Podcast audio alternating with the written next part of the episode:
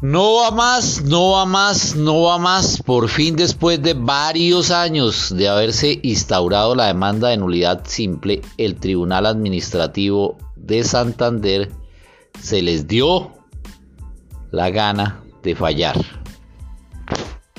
Principado de Narcolombia, Veeduría Horus informa.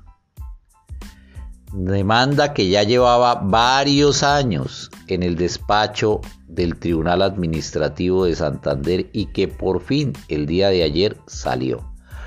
No va mal la restricción nocturna, medida que durante muchos años violentó los derechos de los motociclistas a su libre movilidad, a la libertad de desplazamiento, al uso de su vehículo, pero que básicamente lo que hacía era modificar el Código Nacional de Tránsito al imponer una restricción que no está considerada en él.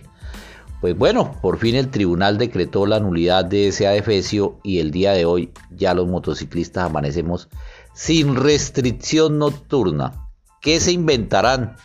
Porque esto es un negocio que durante muchísimo tiempo generó comparendos y pues no fueron pocos, fueron muchísimos.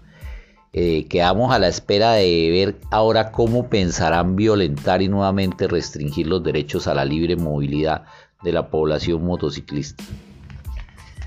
Felicitaciones al compañero Rafael Valdivieso, quien fue el que instauró la demanda de nulidad simple. Ahora es que venga algún politiquero a decir que fueron ellos.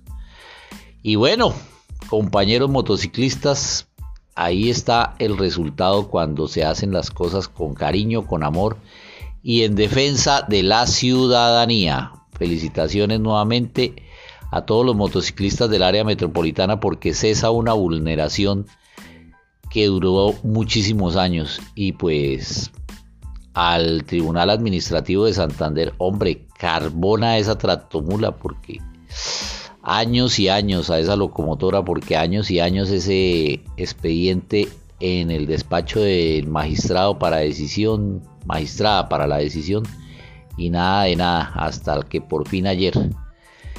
Bueno, muchas gracias a todos y no olviden seguirnos en nuestras redes sociales.